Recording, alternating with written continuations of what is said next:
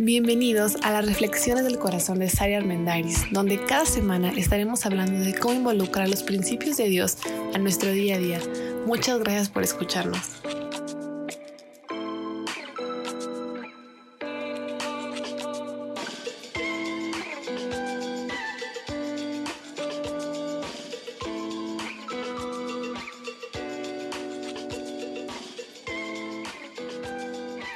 Soy Sara Armendaris. Bienvenidos a este nuevo episodio de nuestro podcast.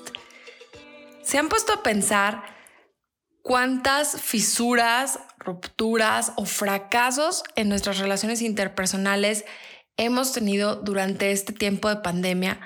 Porque sin lugar a dudas es un tiempo atípico al que Ninguno de nosotros estaba acostumbrado a vivir en una pandemia, nadie sabía cómo hacerlo, nadie sabe cómo hacerlo.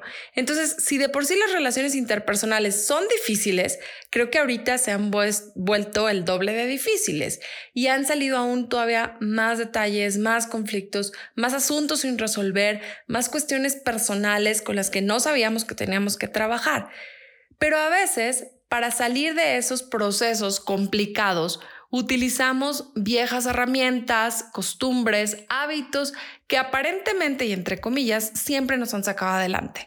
La forma en la que hemos resuelto los conflictos tal vez desde niños, que es la forma en la que aprendimos de casa o de otros patrones importantes, es la forma en la que simplemente, sin pensarlo, así actuamos y así resolvemos y no nos damos el tiempo de evaluar, oye, ¿y esa estrategia me está funcionando? O sea, ¿de verdad los resultados mejoran?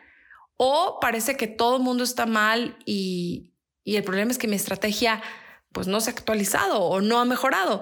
No porque se tenga que, mm, no, no porque haya nuevas estrategias, más bien es por el hecho de que con el paso del tiempo podemos reaprender, podemos reinventarnos, podemos reestructurar nuestra mente. Hoy más que nunca no se vale la frase es que en mi época así se hacía, antes todo era más sencillo, hay que quedarnos mejor de esta forma, ¿para qué tratar de hacer algo diferente? Esto funcionó siempre. Viene a mi mente un fragmento en el libro de Eclesiastés, el libro que, que escribió el gran Salomón, el libro de la sabiduría, donde dice que nadie ande diciendo que cualquier otro tiempo pasado fue mejor, porque eso es una tontería, es vanidad es pensar que lo mejor ya se quedó atrás cuando en realidad lo mejor siempre será el presente y lo que está por venir. Y mira que decirlo en este tiempo es difícil porque todos queremos regresar a la normalidad, todos queremos que nuestra vida vuelva a ser como era en enero del 2020, pero no va a pasar nunca porque han habido cosas y van sucediendo cosas que van cambiando el rumbo, no nada más de la vida, sino de quiénes somos y de cómo resolvemos las cosas. Entonces creo que este momento Tal vez es el mejor en mucho tiempo para replantear nuestra mente, para reestructurarnos, para evaluar los paradigmas que tal vez tenemos atorados por ahí, reaprender, cambiar y modificar ciertas estructuras en las que nos relacionamos con los demás. Mejorar es sin duda tal vez el reto más importante de cualquier ser humano. Yo a veces me pregunto, si el ser humano ha estado tantos miles de años sobre la Tierra, ¿por qué nos seguimos equivocando en las mismas cosas de carácter? ¿Sabes? O sea, la tecnología avanza y y es increíble el avance de tecnología que tenemos ahorita. Es increíble cómo los niños se adaptan a esta nueva realidad y a sus clases en línea y todos nos vamos adaptando, pero parece que los asuntos cotidianos como la cuestión del carácter, como el manejo del temperamento, como nuestro control emocional, como nuestras habilidades de comunicación, esas no siempre se adaptan o no siempre cambian o no siempre mejoran. Esas queremos seguirlas usando o desarrollando de la misma forma. Y no es así. Las personas que crecen y que se renuevan son las personas que se vuelven mucho más confiables ante los demás. El que es indiferente a la necesidad de cambiar es todo lo contrario al que quiere aprender. Y en realidad el que permanece pasivo, creyendo que esta es la forma en que se hacen las cosas, siempre ha sido así, ese es mi carácter, así nací, la verdad es que no se da cuenta que se queda estancado y que no va a prosperar en lo que dice que es lo más importante, que son sus relaciones interpersonales.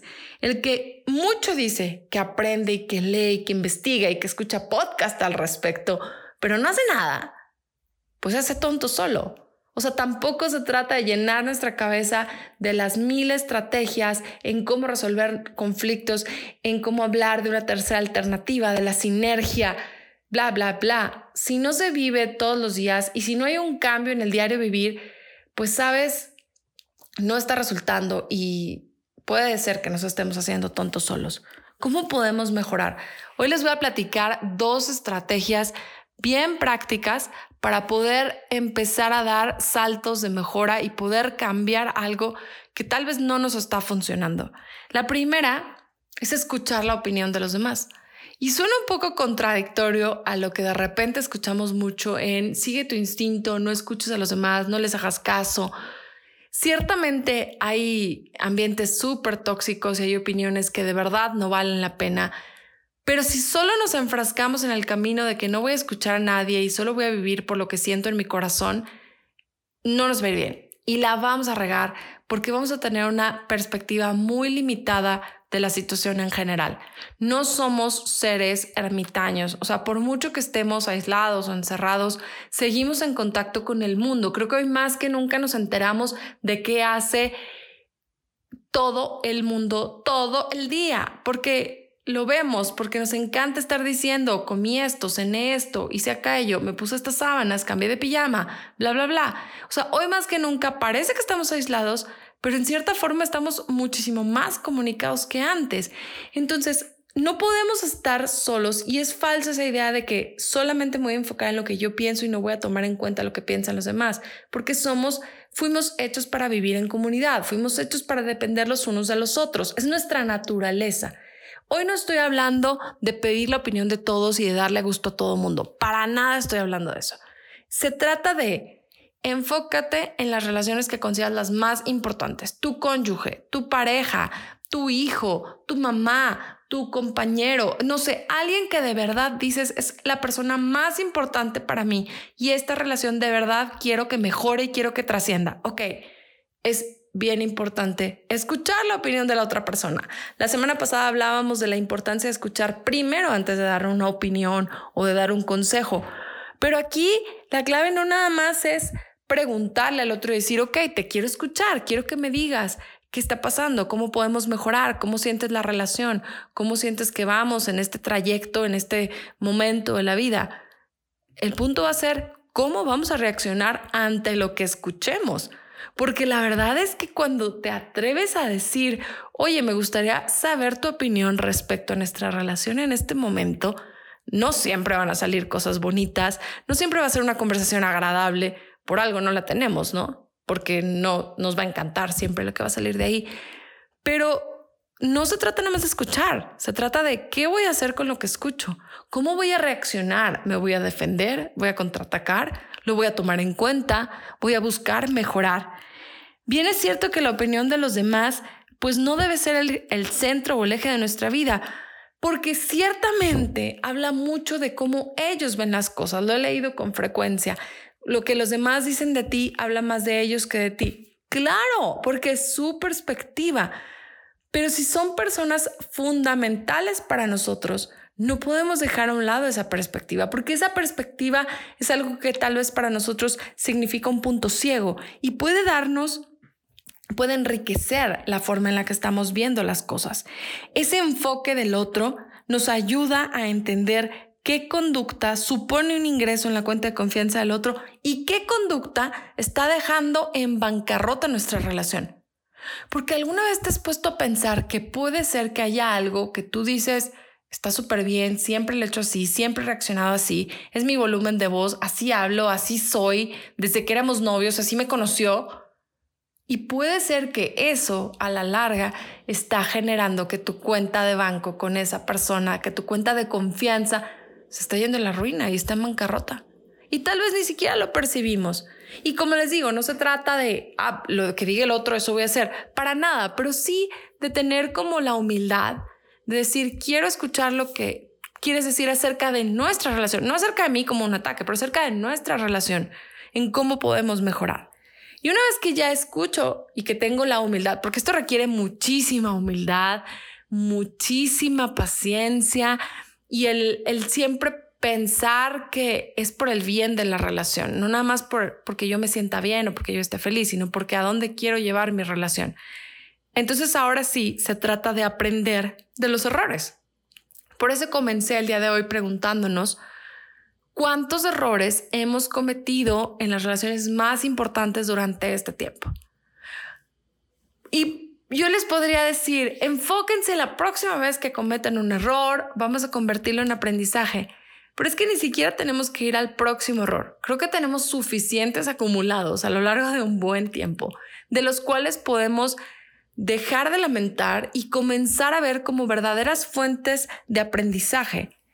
El fracaso propicia el progreso y propicia el avance. O sea, sin fracaso no avanzas, simplemente como permaneces y ya, te estancas y ya. Es el fracaso lo que te hace avanzar. Entonces, es ese fracaso en tu relación interpersonal, son esos gritos que se te salieron y que creías que ya no gritabas, son... Em, tal vez esa forma tan hiriente de referirte a las otras personas, tal vez ese chantaje, esa manipulación, ese sarcasmo que no eras consciente que estaba ahí y que empezó a fracturar una relación, es eso lo que hace que te prenda el chip y digas, ¿qué onda? ¿Qué estoy haciendo aquí? ¿En qué momento cambias esta dirección? Quiero mejorar, quiero cambiar, quiero hacer algo diferente. No necesitas más fracasos, simplemente urge desmenuzar los fracasos que ya hemos vivido para capitalizarlos y volverlos una fuente de aprendizaje. Leí una frase de Tom Watson, el fundador de IBM, que dice, si quieres aumentar tu porcentaje de éxito, duplica tu índice de fracasos. Y no se trata que ahora vamos a decir, ah, pues hay que regarle un chorro, ¿no? Para aprender mucho. No, no, como acabo de decir, no necesitamos fracasar más. Tenemos suficientes con lo ya vivido como para poder decir, ok, ¿qué voy a hacer con lo que ya viví? Voy a desmenuzarlo y lo voy a convertir en algo pues que me deje dividendos, ¿no? De lo que pueda ganar. Se necesita mucha integridad para poder obtener y mantener los compromisos de mejora. Porque una vez que escucho a los demás y que digo, oye, tú que, te digo amar, que, que te he jurado amor eterno y que me estás diciendo algo difícil, tal vez me estás diciendo que soy muy hiriente en la forma que hablo, que no soy lo suficientemente expresivo, que, mm, que me falta empatía, que tiendo a ser agresivo, que mi tono de voz tiende a ser como de queja pues a nadie le gusta escuchar eso. O sea, el, el, episodio de hoy creo que no es como bonito o agradable, pero es realista. Necesitamos escuchar a los demás y saber qué tienen que decir respecto a las relaciones que estamos llevando. Porque si nos seguimos sordeando, no sé ustedes, pero creo que este tiempo de pandemia y contingencia ha venido a remover el corazón y la mente de todos. Ya sordearse después de una pandemia no enfrentarte a ti mismo, no mejorar tú, no enfrentar tus propios monstruos, pues es necear. Digo, es súper válido el que quiera seguir neceando, pero si de verdad quieres hacer las cosas diferentes, vas a necesitar esa integridad de decir, ok, te escucho, vamos a hacer un plan y me voy a mantener y voy a hacer el compromiso de cumplir aquello con lo que realmente vayamos a mejorar.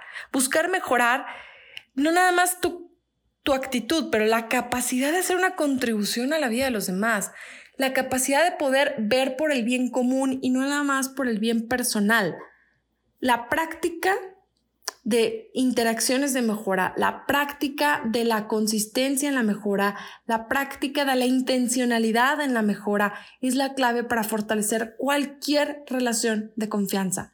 No tengas miedo a escuchar y a tomar en cuenta la opinión de los demás no para que tú bases, tu vida en ellos, como decíamos, pero sí para que veamos los puntos ciegos que con toda humildad no siempre estamos viendo. La estrategia de evaluación 360 es súper efectiva en el ramo empresarial. Para cualquier organización que quiere mejorar, que quiere salir adelante, hace una evaluación 360. Les cuento súper rápido qué es.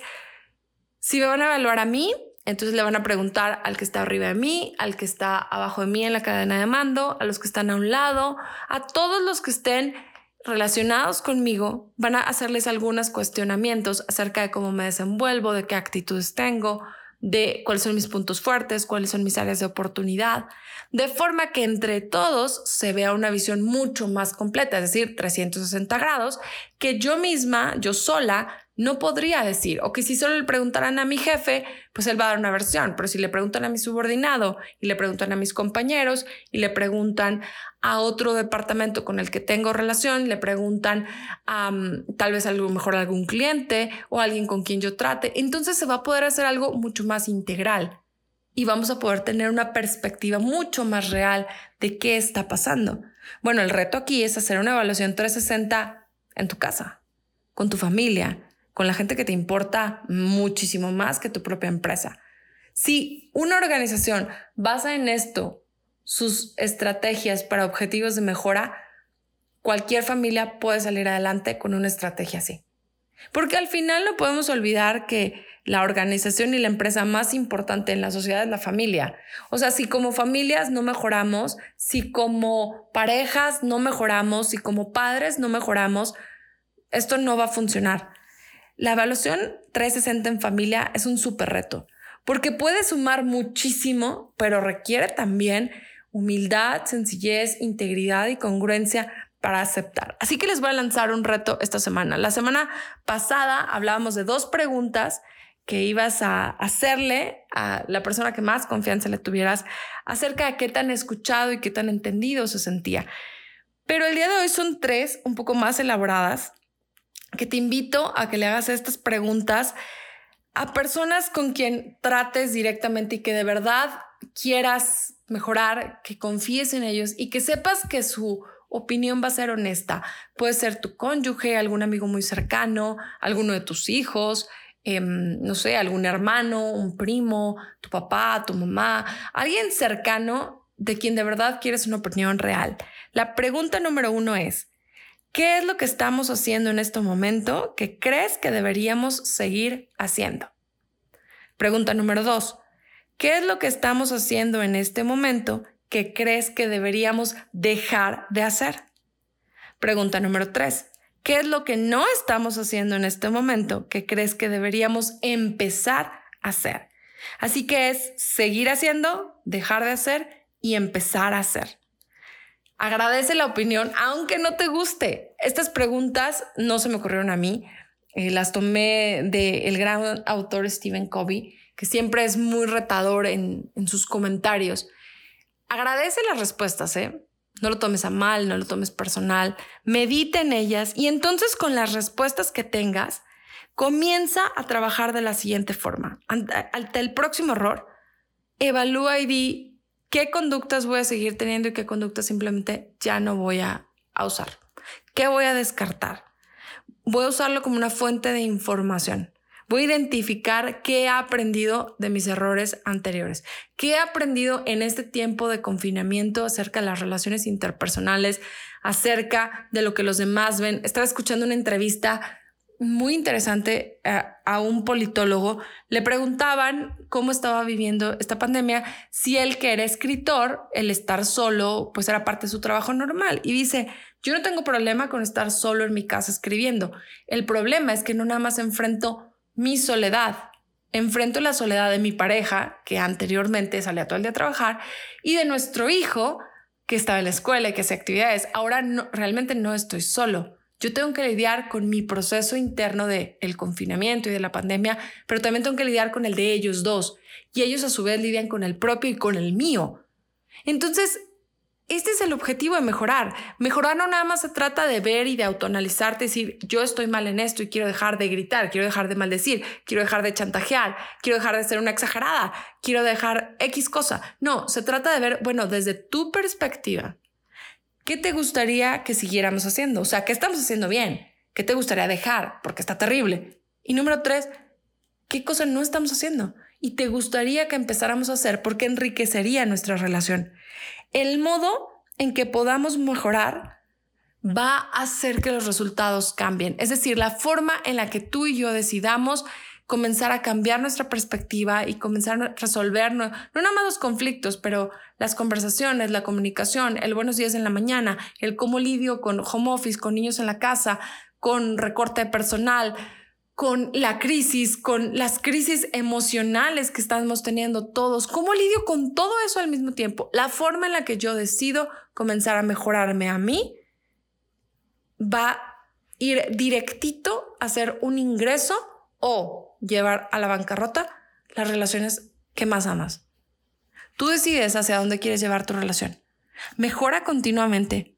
Aumenta tu capacidad de escuchar, de ser humilde y de ponerte en el lugar del otro. Sé un aprendiz constante de todos los errores, por más pequeños que sean. Desarrolla sistemas para obtener información. Es decir, pregunta, pregunta y no temas preguntar. Actúa conforme a lo que sí sientes, a lo que te dice tu corazón, pero también toma en cuenta la opinión de aquellos que de verdad buscan el bien para ti. Agradece cuando alguien te dé una opinión, aunque no te guste. Digo, no la agradeces cantando, pero sí la tomas en cuenta para mejorar a futuro. Y nunca te consideres por encima de los demás como que tu opinión es la mejor, la única. Y si todos te hicieran caso, pues ya estarían en la gloria, ¿no? Porque no es así y seguramente no te ha funcionado. No des por sentado que los conocimientos y las habilidades que tienes hasta ahorita de relaciones interpersonales son suficientes. Ciertamente nadie lleva una clase de inteligencia emocional en la escuela. Probablemente los psicólogos, probablemente la gente que se dedica al área social, pero, pero así a profundidad, una, una clase en primaria de cómo enfrentar tus emociones y cómo tener relaciones más saludables, pues nadie la tiene. Pero no por eso nos vamos a quedar en que, pues así soy y ya no el mejorar es un compromiso personal conmigo y con los demás. Así que te invito a que hagas estas tres preguntas esta semana, a que las evalúes, medites y desarrolles un plan de trabajo personal tan sencillo como que tal vez le vas a bajar los gritos en casa, como que tal vez vas a comenzar a ser mucho más comprometido con lo que prometes, a que tal vez vas a escuchar un poco más. Cada quien sabe bueno, mentira, no todos sabemos de qué pata cojeamos. Tal vez necesitamos escuchar al otro para definir completamente y para poder asumir la totalidad de la responsabilidad que vamos a enfrentar. Así que con esto los dejo.